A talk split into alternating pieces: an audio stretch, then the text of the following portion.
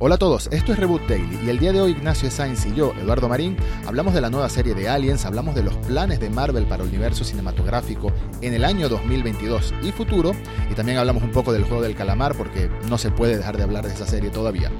Recuerda que todas estas charlas las tenemos en directo casi todos los días en Twitter, así que si nos sigues por allá puedes escucharla en la red social antes de que esté disponible en Spotify o en cualquier aplicación de podcast.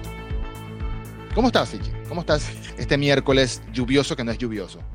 Eh, Estoy, estoy contento, tranquilo. Estuve, estuve, tuve una linda variedad de notas. Estaba, estaba con un susto a la mañana de decir, bueno, voy a escribir todo de Netflix hoy, parece, pero no, por suerte, por suerte hubo, hubo un par de, cositas adicionales. eh, y un tráiler, la verdad, espectacular. Me gustó mucho, aunque me contó los primeros 88 minutos de película. ¿De, qué? ¿El trailer de qué? ¿Qué me perdí? El tráiler del teléfono negro, la nueva peli de Scott Derrickson. A mí, a mí me gustó mucho Derrickson. Me, me gustó hasta ahí eh, Doctor Strange, pero me encantan las pelis de terror de él. Me encanta Siniestro y me encantó El exorcismo de Emily Rose en su momento, que era un tema que yo decía, bueno, ya está, ya hicieron todas las películas que había que hacer de este tema. ¿Hasta Pero fue, pero, pero fue una, una, una muy linda sorpresa. El trailer es lindísimo. Joe Hill eh, es del, del primer Joe Hill, ¿no? De Joe Hill de hace como 20 años, cuando, eh, cuando su trabajo se parecía mucho al del padre. Y parece, y, y la peli tiene un aire medio, medio it, pero, pero es increíble, increíble la textura de la peli. eh, Ethan Hawke absolutamente terrorífico en esos dos minutos. Y, um, y, realmente una historia que me parece muy, muy interesante. Una mezcla de realismo con, con toques sobrenaturales, muy, muy King, pero, pero muy tangible también. La verdad me, me gustó, pero sí me dio esa sensación que no me dan los trailers hace rato, ¿no? De Sí, me contaste toda la película. bueno, suele pasar, sobre todo si son películas de Netflix, que en este caso entiendo que no lo es, ¿no? No, no, no, esta es una peli de, es de Blumhouse, por eso me parece más raro todavía, porque Mm, Blumhouse suele tener trailers más sugestivos que, que estos, estos literalmente 80 minutos de... No sé qué más me puede llegar a contar, por ahí es un fake out eh, muy a lo Marvel y eh, estoy viendo algo que creo, que creo que es toda la película, pero en realidad son los primeros 15 minutos. quién sabe, quién sabe, pero me lo dejo de tarea inmediatamente al terminar la charla, lo voy a ver porque me convenciste con lo que dijiste, sobre todo porque Ethan Hawke lo he visto en pocas películas de terror, pero creo que Sinister ya me valió para tenerle, para tenerle fe en este tipo de, de papeles. A mí me gustó mucho la primera Sinister, la segunda no la he visto, no sé si la vea, necesito saber que alguien me diga que vale la pena verla y no arruinarme la imagen de la primera película, pero, pero bueno, no, no sabía que existía esta película. Y si es de Blumhouse, tiene cierto voto de confianza para mí, y con Ethan Hawke, más voto de confianza, de confianza, y Scott Derrickson, claro. Em, te quería comentar qué opinabas de lo que dijo Ridley Scott, ¿no? Que qué polémico, qué polémico nuestro queridísimo abuelo Ridley, que no creo que le guste que le digan abuelo Ridley en su cara, pero qué polémico, sobre todo porque si vas a opinar de, de la, de la nueva serie de Alien que todavía no existe, todavía no se ha visto, creo que es productor ejecutivo de la serie y que venga y lo que diga es que "Ah, nunca va a ser tan buena como la primera. Ridley, amigo, señor, con mucho respeto, Alien Covenant es terrible, así que eso aplica a todas las películas que tú también has hecho después, algunas de las películas de Alien que tú has hecho después, ¿no? Sí, él, él lo dijo dentro de ese contexto, dijo en el contexto de que, de que tuvo muchos choques con el estudio, eh, con Prometeo en particular, que decían, pero ¿cómo vamos a hacer una precuela de Alien sin mostrar al Alien? Y a, a Prometeo, más allá de que tenga sus fanáticos y sus detractores, a Prometeo le fue comercialmente recontra bien. Mm, Y dijeron, bueno, pero en la segunda me mostrás al Alien sí o sí, y él no quería mostrar al Alien en Covenant. Es más, Covenant iba a ser una secuela de Prometeo más que de Alien, y, y finalmente se dio, y lo que cuenta es que le fue, le hizo la mitad de la recaudación. Que, que él, si fuera por él, el alien, el alien te lo tenés que guardar, el alien no lo tenés que mostrar, es lo que te enseña la primera alien, ¿no? Y, creo que va en ese contexto también que dice, que dice, bueno, eh, Alien tiene un impacto y tiene una, tiene un, Alien es más que, que la mitología de Alien y el monstruo de Alien. Es una película que te que jugó con elementos que nadie estaba jugando en ese momento, esa mezcla esa mezcla de terror y ciencia ficción, creo que nadie la había hecho tan bien, haberla hecho tan, tan, tan realista, se vale la palabra para una película de ciencia ficción, pero hacerla, sí. hacerla, hacerla sentir como, Es que como, como, como la magia de. Alien es que es claustrofóbica, ¿no?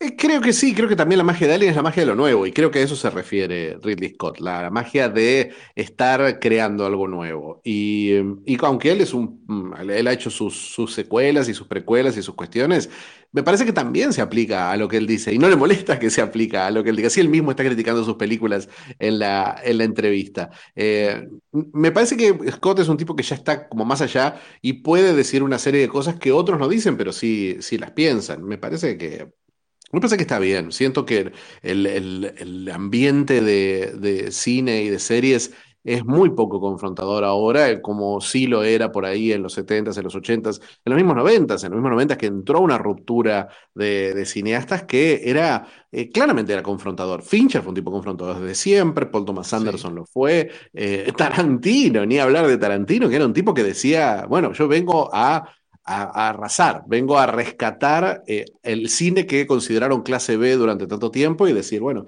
este era el cine, por ahí este era el cine que valía. Y más allá de lo que uno opine de Tarantino, está claro que, que lo hizo. Eh, vino a sacudir la idea del cine de, de prestigio minimalista, naturalista, del cine independiente también. Kevin Smith, a pesar de que ayer hablamos de Kevin Smith y de lo Sí. poco que me gusta lo que, lo que hace, pero es un tipo que dijo, Pero me bueno, por imagino que lo poco que te gusta es post eh, Mallrats o post alguna de estas. Eh, Post Chasing Amy, eh, las, las primeras tres me gustan mucho. Dogma, desde. Dogma en adelante no, no me gusta mucho su trabajo, pero, pero eh, es una, es una ruptura y es una ruptura que fue consciente y fue agresiva en su momento. Y Sí, claro. hoy siento que los directores, sí, los directores actuales son un poco muy paz y amor, un poco muy, uy, no vamos a dar de comer a los tóxicos. Y me parece que es lo que hablábamos ayer, ¿no? No podés estar eh, construyendo tu narrativa en base a la peor gente y en base a lo que va a decir la peor gente. Como, como lo de Star Wars que fue... ¿Cómo? J. J. Abrams. No, no, no digo. ¿Qué? ¿Qué te qué estás J. J. hablando? Abrams. J. J. Abrams. ¿Qué, tiene que ver J.J. Abrams? The Rise of Skywalker. Bueno, no, no, enten- no entendí. Contame, explícamelo. Lo que estás diciendo que no puedes contar una historia en base a la narrativa de mucha gente, de las reacciones negativas, las reacciones en base a Reddit, básicamente, y eso es justamente lo que se le critica a The Rise of Skywalker, ¿no? De cómo fue Ah, como una ah, especie de respuesta a Claro, Last es- Jedi. Sí, el cine en sí no, no, no, no, me, no me genera, no, no, no, me parece que me parece bueno, cada uno hace las películas en base a, a lo que cree que comercialmente van a funcionar. Particularmente alguien que es más un, hoy es más un productor que un director que, como J.J. Abrams, aunque esté, aunque se haya sido el director de la película, sabemos que es más una, está más del lado de, de, de la, de los ejecutivos que miden cómo van a, cómo va a funcionar comercialmente una película antes que de una visión creativa, que la tiene, que me parece que ya la ya la había agotado. Pero digo de- desde el lado nuestro, ¿no? Desde el lado de la narrativa de alrededor del, del cine y las series. Me parece que hay una, una confrontación, hay distintas maneras de hacer las cosas y, mm, y sí veo mucho, mucho horror por parte de, de la prensa a qué sé yo, las cosas que dice Nolan, las cosas que dice Villeneuve, las cosas que dice Scorsese, Spielberg contra Netflix. Me parece que hay una cosa como, uy, rompió las reglas tácitas de, del mercado, por un lado, y una, cosa de, uy, vamos a comer pochoclo y ver qué pasa. Y por otro lado, una cosa de, no, pero bueno, pero ahora toda la gente, toda esta gente eh, que, que está en contra del universo Marvel va a salir, va a usar las palabras de Scorsese como, como un arma. ¿Y qué te importa? ¿Qué te importa esa gente? Paremos de hablar de esa gente, paremos de tenerla Sí, en cuenta, porque fíjate, bueno, justamente ahí entra bien tu ejemplo, fíjate lo bien que le fue a Abrams teniéndolo en cuenta. claro, claro, sí. Sí, y sobre todo en el caso concreto de Alien, a mí más bien me parece un, un experimento interesante no sé, le tengo fe a la serie por, por estar a cargo de ella Noah Hawley, que Noah Hawley con Legión y con Fargo se ganó mi, mi voto de confianza, ¿no? Mi- al, al menos el derecho a la duda, sobre todo porque Legión me Sí. gustó mucho más que, que creo que a mucha gente, honestamente, pero eh, lo que quiere hacer Hawley con esta serie es justamente salir de, salir de esta fórmula de- del encierro, ¿no? Y lo ha dicho en varias ocasiones, que eh, Alien siempre ha sido la claustrofobia, siempre ha sido los pasillos cerrados, oscuros y el monstruo que te está por ahí persiguiendo. Incluso en Aliens, o en Alien 2, como la quieren llamar, em, es esta, esta em, ¿cómo se dice? Esta colmena de alienígenas que son cientos y cientos de bichos, seguimos estando atrapados en un planetita, en una, en una base, en un, en una locación bastante pequeña.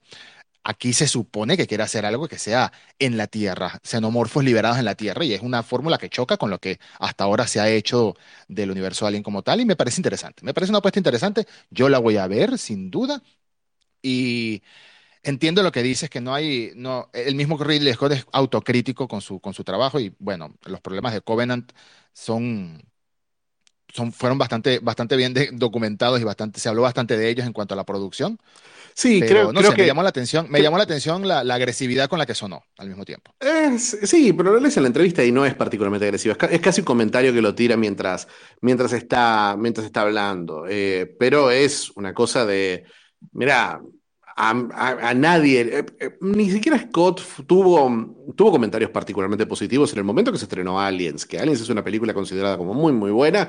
Para mí, muy inferior, profundamente inferior a la primera, un género completamente distinto, muy efectiva Sí. en lo que, en lo que es, pero sí, sí me da esa sensación de que Alien es una, una idea que sale de un creativo, a diferencia de tus amados Predators, que son un poquito más, que son un poquito más de fábrica los Predators, ¿no? O sea, Sí, no hay, claro. no hay una, no, no es que John McTiernan soñó un Predator, sino que ya lo llamaron cuando estaba todo listo para, para salir a, a filmar. No es que hay una mitología, no es que hay una, una metáfora atrás de los Predator, no hay nada. Y por eso me atrae muchísimo la nueva Predator, que no me acuerdo quién es el director que la está filmando en este momento, pero es una Predator ambientada en el siglo XIX con, con una guerrera comanche, que va a ser justamente la actriz de, de Legion, la, las dos, los dos dobles que vivían en el cuerpo, el mismo cuerpo. Ah, el- quizás el mejor personaje de todos, o uno de ellos. Sí, sí, sí. Amber Mid Thunder se llama la actriz y es, eh, para mí tiene toda la pinta, toda la pinta esa película de Depredador, me parece estar Sí. buenísima y me parece también que es como, qué sé yo, es como cuando, qué sé, Tom King, que es un, un guionista, a mí no me gusta, pero es un guionista de cómics muy respetado, eh, se pone a contar una historia sobre Roger. Digo, ¿realmente para qué? Me parece que... mm, me parece que está muy bueno lo que hizo Holly con Fargo, pero eh, ya a la cuarta temporada ya no me interesa ver, a la segunda ya no me interesaba ver más lo que iba a hacer. Con Legion me pasó exactamente lo mismo. Y con la película de Natalie Portman, que por suerte no me acuerdo el nombre, Lucy in the Sky, creo que se llamaba, Sí, nunca la vi. es, es una de las peores películas que vi en mi vida. Y mm, una, Dios. una prueba que me, me parece que Holly es, como Abrams, es un gran remixador, pero no es un gran autor. Entonces qué sé yo, me, da, me da una, me da la sensación de que, de que, mm, de todo lo- de toda la combinación de elementos, ¿no? De hablar de Holly, de hablar de Disney, de hablar de alguien que es algo que ha- han, salido tan mal las Alien, las Alien que son malas son tan malas, y hasta las que son buenas, como Alien 3, eh, son un, un Frankenstein que son buenas casi de casualidad, porque esa película la sufrieron guionistas, la sufrieron directores, la sufrió todo el mundo, no es... Mm. No sé si Disney es un estudio eh, que, que sirva para franquicias que funcionan mejor cuando son más sugerentes que otra cosa y que, y que tienen dentro de su, de su, de su narrativa incluyen algún tipo de, crítica social. Me parece que hacen ciertas cosas muy bien. Hoy escribí un, un Marvel X de, de, mm, de- espe- especialmente hablando del MCU, de las series que se vienen en el MCU, de lo que se va a anunciar ahora el 12 de noviembre, falta un mes nomás para el. Disney Plus Day. Uy, faltan unos días para el fandom. ¿Cómo estás con el fandom? Para, para el fandom se me había olvidado por completo que estamos muy cerca de que se lleve a cabo y tengo muchas ganas de ver el nuevo tráiler de Batman. Mira, la película de Batman me tiene con muchísima curiosidad. No es que esté con hype, no es que esté muy emocionado, que en el, en el fondo sí lo estoy, honestamente, es Batman. Quiero ver qué hacen con Batman, pero tengo mucha curiosidad de ver cómo va a ser ese enfoque más detectivesco, ¿no? Más clásico del personaje, el que está prometiendo Reeves desde hace rato. Y bueno, y el reparto de actores que, me encanta, ¿no? Eh, pero no sé qué más esperar de- del fandom, no sé si van a mostrar algo de eh, Black Adam, posiblemente, seguramente veamos un primer teaser al menos de 30 segundos de Black Adam. Eh, necesito ver algo de The Flash, hay, hay curiosidad, ¿cuándo es? ¿Este fin de semana? Este sábado, sí. Eh, Mm, el, va a estar, sí, sí, sí, a la una de la tarde creo que es, hay un... porque el, el Disney Day sí es en noviembre, El Disney Day es el 12 de noviembre. Mm, el día que llega Shang-Chi también a, a- a Disney Plus, Sí, llega Shang-Chi, llega Home Alone, llegan bastantes cosas ese día. Eh, Llega Jungle Cruise también. Eh, hay, hay como una carga de, de contenido importante y mm, no llega Hawkeye. Hawkeye llega 15 días después, creo. Pero Sí. va a ser un día, va a ser un día cargadito. Yo estoy de turno, lamentablemente, ese día, así que voy a estar cubriéndolo todo. Por suerte, por suerte no me toca. Fandom, fandom lo podré ver en pijama desde, desde el sillón del living porque no me, no me toca, no me toca turno, por suerte. No, fandom, fandom sí me tocará trabajar a mí seguramente. Mm. Y Disney- el día de Disney es que 12 de noviembre, ¿qué día cae? ¿Cae en la semana o cae el fin de semana? Cae en la semana, no si es martes o indiferentemente, indiferentemente me voy a sentar en, o sea, así fuera un domingo, uno se me termino sentando en la computadora para sacar al menos el esperadísimo tráiler de The Book of Boba Fett que seguramente va a salir ese día porque nos van a tener en ascuas hasta poco antes de un mes del estreno. Que por cierto, hablando de, Disney, se confirmó algo que ya se sabía básicamente, pero como que Carl Weathers quiso ponerle la, la, la palabra oficial de que ya están rodando la tercera temporada de Mandalorian, lo cual me alegra, pero más a- más a tu razón de lo que decíamos el otro día, ya hace un par de semanas, creo, no me acuerdo, esto va a ser finales de 2022 que veamos esta serie, o sea, un año toma esta producción seguramente. Sí, eh, eh, me parece que ya, ya dejaron como algo clásico que vamos a cerrar cada año con una serie de Star Wars. Eh, vamos a tener otra antes, ¿no? Porque ya se terminó de. Vamos a tener otras dos antes, pues se terminaron de, de filmar la de. mm, Sí. La de. Obi-Wan y Andor. Andor, Andor, nunca me acuerdo el nombre. Eh, pero bueno, esas dos ya están, ya están listas, esas dos se van a estrenar antes. Ya lo, lo creo que lo habíamos hablado, que yo lo que sospecho es que vamos a tener una primera mitad muy cargada del universo Marvel, una segunda mitad del año muy cargada del universo Star Wars. Eh, creo que vamos a ver. seguramente. Creo que vamos a ver el tráiler de Miss Marvel también. en- vamos a ver otro tráiler de Hawkeye seguro. Y no sé si ya van a, hacer, van a empezar a hacer los anuncios de las series que se están rumoreando hasta ahora, que son bastantes. Se habla de una serie de Wakanda, de Ryan Coogler. Se habla de una serie de Mónica Rambeau, eh, Spectrum. Mm, Se habla de una serie de Catherine Hahn como, como Agatha Harkness. como Agatha Agatha, Harkness. sí, Y, sí. em, Pero esa, ¿esa se confirmó mm, o es rumor todavía? no, no, está confirmada. Está, está, eso, eso salió en fuentes confiables. Y, eh, lo que pasa es que Sí, está en sí, early, lo que se llama early development.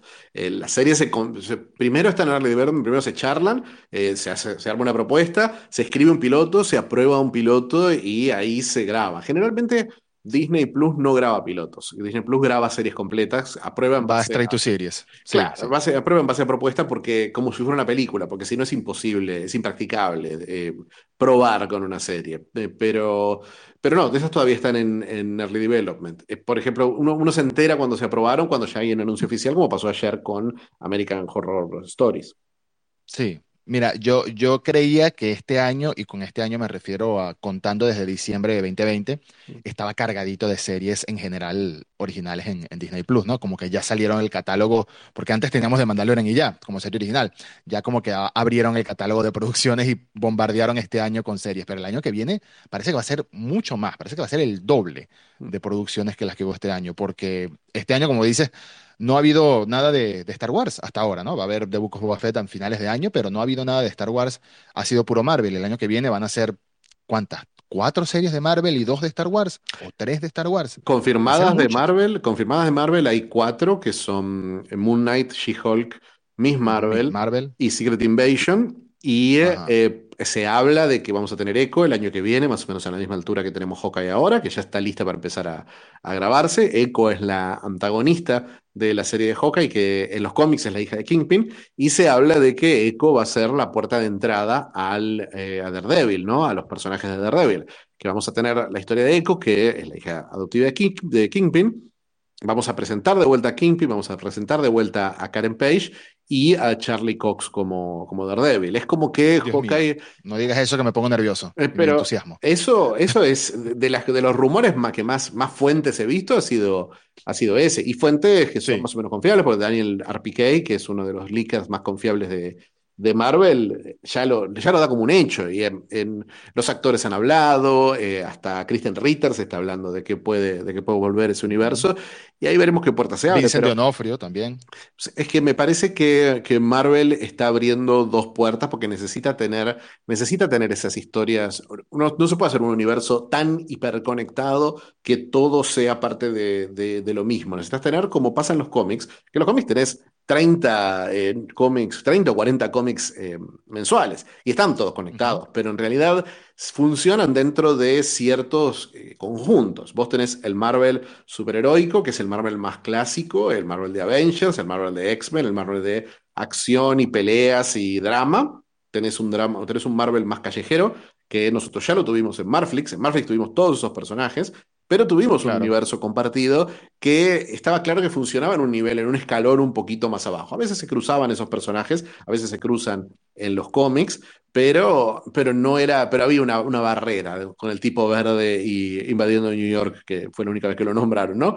Pero está, están en ese nivel. Y hay un nivel superior que para mí es, es el que más me gusta a mí personalmente de El cósmico. el nivel cósmico, que, de Sí, que bueno, desde que confirmaron a Adam Warlock, gran personaje, ahora eh, lo confirmaron, eh, oficialmente lo confirmó James Gunn eh, ayer, que dijo, bueno, James- va a ser Will Poulter, el actor que haga de Adam Warlock, y eh, Adam Warlock abre la puerta a un montón de cosas. Eh, no solamente Adam Warlock, sino una combinación de Adam Warlock, los Kree, los Skrull en, en Secret Invasion, eh, Capitana Marvel, ojalá algún día los Shi'ar, ¿Cómo? Eh, los Shi'ar. ojalá algún día los Shi'ar. Es que los Shi'ar es complicado, porque los Shi'ar, eh, los Shi'ar no tienen mucho sentido si ya tenés los Kree y los Skrull, es más, las ciertas apariciones las han, las han, las han puesto ahí o han, han reemplazado algunas cosas con, con los Kitauri, que son una raza creada específicamente para el MCU, eh, pero, pero no tienen tanto sentido los Shi'ar, porque los Shi'ar son parte de X-Men, más que otra cosa. Los, los Shi'ar son creación de Chris Claremont y son Starjammers y todas esas cosas que son como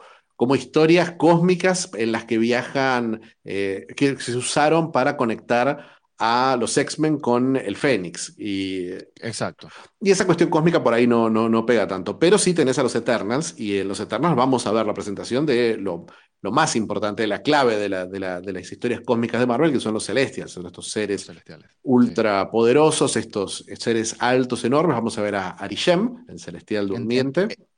En teoría, Ego en, en el universo cinematográfico de Marvel, Ego es un celestial, ¿no? Sí, pero Nate Moore, que es como el, lore master de, de Marvel, el productor lore master de Marvel, dijo, dijo un par de cosas ahora en las, visitas al set que, que hicieron hace un par de años, que recién las están publicando ahora, pero fueron a principios de 2020. Eh, habló de los celestiales y habló de cómo van a estar haciendo unos pequeños retcon sobre cosas que había planteado eh, James Gunn, principalmente el tamaño de los celestiales, porque el coleccionista tiene eh, un, un cadáver de un celestial y es chiquito, es, un, es, un, es alto como un cuarto, pero es alto, pero los celestiales son como, como, como el Monte Rushmore de altos, son Es que se gigantescos. supone que Nowhere, el cráneo, es un cráneo de un celestial. Claro, eh, y eso, eso es, ese, ese tamaño, el tamaño no da. Tampoco, sí, Eh, tampoco es ese tamaño. pero, pero lo que, lo que dicen también es como que, bueno, Ego, Ego siempre es una excepción. Ego es una excepción hasta en los cómics. Entonces, van a, Ego no lo van a retconear, va a seguir siendo un celestial, pero la historia va a encajar de otra forma. La, la historia real de los celestiales la vamos a tener ahí. Y obviamente cuando hablamos de celestiales, hablamos de Galactus y hablamos de, de lo que todos rogamos que Marvel, todos los que amamos el Marvel cósmico, rogamos que Marvel adapte desde más o menos desde el día que estrenaron Iron Man, que es eh, Aniquilación, el evento Aniquilación, que es un evento de 2006, que fue donde se restauraron a los Guardianes de la Galaxia de cierta forma, eh, los como Sí. los conocemos ahora. Y, um, y la verdad que sí tengo muchas ganas de ver, de ver eso, de ver esa confrontación espacial. Y ya tenemos los personajes, porque tenemos a los queridos Skrull, porque tenemos a Capitana Marvel y eh, los Eternals, que realmente los Eternals tienen tanto, tienen, son tan, tan inabarcables para, para el universo Marvel básico que yo creo que es por eso que sabemos que todas las series y películas de 2022 no incluyen a uno solo de los actores de Eternals. Mm, Y, y esa, y, esa está la, y esa es una clave, lo que estabas diciendo antes, la división que tiene que haber en el, univer- en el universo Marvel y que es algo post-Endgame que tenía que pasar sí o sí, ¿no? Ya antes habíamos visto que cada película tenía su mini historia, cada película tenía su mini villano, y hay muchos que se preguntan, incluso es un chiste en el tráiler de los Eternals, ¿dónde diablos estaban los Eternals mientras estaba acabando el mundo? Y sí, pueden justificarlo en el guion, pueden justificarlo de cualquier manera, pero al final la fórmula tiene que ser microhistorias que se desarrollen en paralelo, porque si no, no da todo el tiempo películas que, que tengan 20 o 25 superhéroes costosísimos y que la historia sencillamente no da, ¿no? En Endgame dio es porque ese momento en el que estaban todos fue al final, fue una batalla final, porque si no, imagínate tener 35 personajes que desarrollar en una misma película, no es fácil y no, no suele salir bien. Así que yo creo que eso lo hemos estado viendo en las series ya, ya mismo, vimos en Loki cómo Loki estaba llevando su tema en su mundo, en su, en su cosa de viajes temporales y de líneas paralelas. Vimos a Falcon y The Winter Soldier también en su historia aburrida, pero de ellos mismos. Y vamos a ver ahora en Hawkeye que van a enfrentarse a un villano y van a ser así, pues, microhistorias que, que no necesariamente tienen que estar conectadas y en algún momento empezarán a salir subgrupos, ¿no? Los Young Avengers, los Avengers, etcétera, etcétera, que, que van a ser los cruces de personajes que hayan. Es la única manera y es la manera lógica que, que, veo al, al, MCU avanzando del mismo modo que lo hacen los cómics, tomando esa inspiración en los cómics para, para poder tener tantos personajes y que tenga coherencia cada una de sus historias, porque si no, no podemos, mi punto es que no podemos esperar una Avengers 5 en la que estén los Eternals, los Avengers, los Guardianes, los no, Wakanda, los Hawkeye, los Daredevil, etcétera, porque no, eso es un evento que no creo que se repita. Lo de Endgame no creo que se repita no sé si nunca, quizá, algo, porque cada vez son más personajes también. No, pero tenés que establecer a los personajes y a los actores, necesitas 10 años para que se repitan. Eh, necesitas tener, necesitas personajes, necesitas que esos Young Avengers dejen de ser Young, que sean los Avengers, eh, que vayan creciendo y que vayan evolucionando con sus propios personajes, que es lo que, lo que Marvel está apostando, con estos contratos infinitos que tiene con actrices como Iman Bellani o, o la misma Hailey Steinfeld. Entonces, si tenemos eso, si eso, si eso lo van a, lo van a hacer eh, real, y eso necesitas tener la misma conexión emocional que tenías, qué sé yo, yo vi la primera Thor y no tenía una conexión emocional con el personaje de Chris Hemsworth, hasta, hasta muy adelantada la, la historia. Entonces, no, no, no sé, me parece que es algo que, literalmente no se puede hacer ahora. No puedes tener, mm. no, necesitas tener, y necesitas tener esos quiebres entre los personajes, esos enfrentamientos, esas, esos momentos en los que no solamente los conoces, porque vos conoces a, a la Capitana Marvel, pero la Capitana Marvel no la viste tener que enfrentar su propio su propio origen, su propio condicionamiento, su propia personalidad, como si tuvieron que hacerlo Tony y, mm, Steve en Civil War. Me parece que no podías tener una Avengers antes de tener Civil War, una Avengers Infinity War antes de tener Civil War, y de esa misma forma no podés tener, necesitas construir el universo de, de cero. Lo bueno es que ahora están construyendo ya con un mapa. Sí, sí, sí, totalmente. Totalmente. Mira, y quería, no quería dejar pasar la oportunidad para comentar también, para preguntarte qué opinas del boom, que ya, ya se ha hablado mucho, ya lo hemos hablado mucho, de hecho, porque es que es imposible no hablarles del juego del calamar durante las últimas semanas, pero lo de los 111 millones de espectadores me parece un número enorme. Yo sé que los números de Netflix son Ajá, que solo cuentan los dos primeros minutos en muchos casos. En este caso, creo que esta medida es sobre los dos minutos, ¿no? No horas de reproducción, obviamente, sino cuántos, cuántas personas iniciaron al menos dos minutos de la serie. Pero aquí lo hablábamos ayer, casualmente grabamos un, un, episodio analizando el juego del caramelo por completo, con spoilers y todo, ya va a salir, próximamente sale. Pero lo hablábamos de que esto, esto es el inicio de una franquicia claramente y bueno, aquí, aquí se ve lo, lo importante y lo grande que ha sido el éxito para Netflix de, de esta serie. Me parece un número gigante y no sabía que el segundo lugar era de Bridgerton. No tenía idea, pensaba que era de Witcher o de Stranger Things. Pero lo publicaron hace dos semanas, el primer lugar. Que era. Sí, pero el, el, que publicaron hace dos semanas no era de millones de horas reproducidas. Eran los dos, publicaron los, los tres en realidad. Publicaron el de, el de series, eh, visualizaciones, que estaba primero Bridgerton, pero por eso, Bridgerton sí es la, es la segunda. Eh, obviamente hay que, esa cantidad de visualizaciones siempre va, va a afectar, va, va, a tener que ver con la cantidad de suscriptores, que es algo que va aumentando, aunque haya, aunque haya bajado el ritmo de, de adquisición de nuevos clientes. La, la, cantidad de, suscriptores se, ha, se, ha, sumado, entonces ha crecido con, con, los años. Entonces, obviamente, cada estreno nuevo, cuando sea un fenómeno, va a tener acceso a un público mayor. Eh, en el caso del, claro. del, juego Calamar, sí, me parece, parece, increíble. Hay que ver cuántos la vieron completa, pero a juzgar por lo que pasó con Bridgerton, justamente. Si a Bridgerton, si vos dividías la cantidad de, de horas que dura Bridgerton, Bridgerton dura unos. Bridgerton son unos 480 minutos, más o menos. Eh, mm. 450 minutos, creo que son. Si lo dividías por la cantidad de horas, te daba que 77 millones habían visto la serie completa, de principio a fin, de esos 82 millones que la habían empezado a ver. Eh, con el juego de calamar me parece que pasa algo parecido. Me parece que la gente que la empieza a ver, la termina a ver. Yo no, no, excepto los que, los, que, los que dicen que la odian y que están enojados. Primero porque es coreana, segundo porque es coreana y ellos habían visto series coreanas antes, es porque están defendiendo a los Juegos del Hambre o porque están defendiendo a Battle Royale. la, realmente los, los, los, comentarios de la gente que, que, que, están indignada con el juego de calamar son todavía más graciosos que los que están indignados con Marvel o con lo que sea. Pero, pero bueno, esa... esa me parece que esas son 111 millones de personas, son 111 millones de personas que van a sí, terminar de ver más probable. O que por lo menos van a ver el primer capítulo completo. Lo, lo más probable, porque, por ejemplo, eh, un amigo me decía que se había visto el juego del calamar y le dije, sí, claro, la vi, me, me, gustó mucho. Y le pregunté que si la había visto él y me dijo, sí, empezamos a verla ayer y nos queda un solo episodio.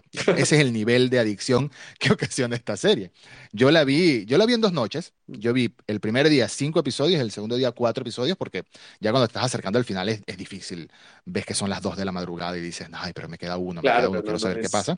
Sí. Es difícil, pero ese es el nivel de, de adicción que, que ocasiona esta serie. Adicción, no dicho de mala manera, ¿no? Sino de, de cómo te engancha, porque uno tras otro los episodios Está muy bien armada la serie, eso lo decías mucho tú ayer también. e- es- Está muy bien armada la serie para mantenerte curioso a lo que va a pasar, sin necesidad de que, de que hayan estos mega cliffhanger entre episodio y episodio que, ¿sabes? Y el asesino es, lo conocerás la próxima semana, no hace falta. Aún así, sigues viendo y sigues viendo porque, porque quieres saber qué pasa. Y creo que mereció el éxito y, y no, no paro de, no paro de decir que lo malo, lo malo de, lo bueno de este tipo de, de lanzamientos de Netflix es que los puedes ver todos seguidos. Lo malo es que eso significa que tarda mucho más en ver la próxima temporada, si acaso algún día hacen alguna temporada en algunos, en algunos casos, ¿no? Aquí te comes toda la serie en un fin de semana y ahora esperar años para ver lo próximo. Claro. Pero bueno, es lo que toca. Es lo que toca. Bueno, pero todas las semanas hay una nueva. Todas las semanas hay una nueva, pero no hay un nuevo juego del calamar. Eso sí, no hay un nuevo juego del calamar.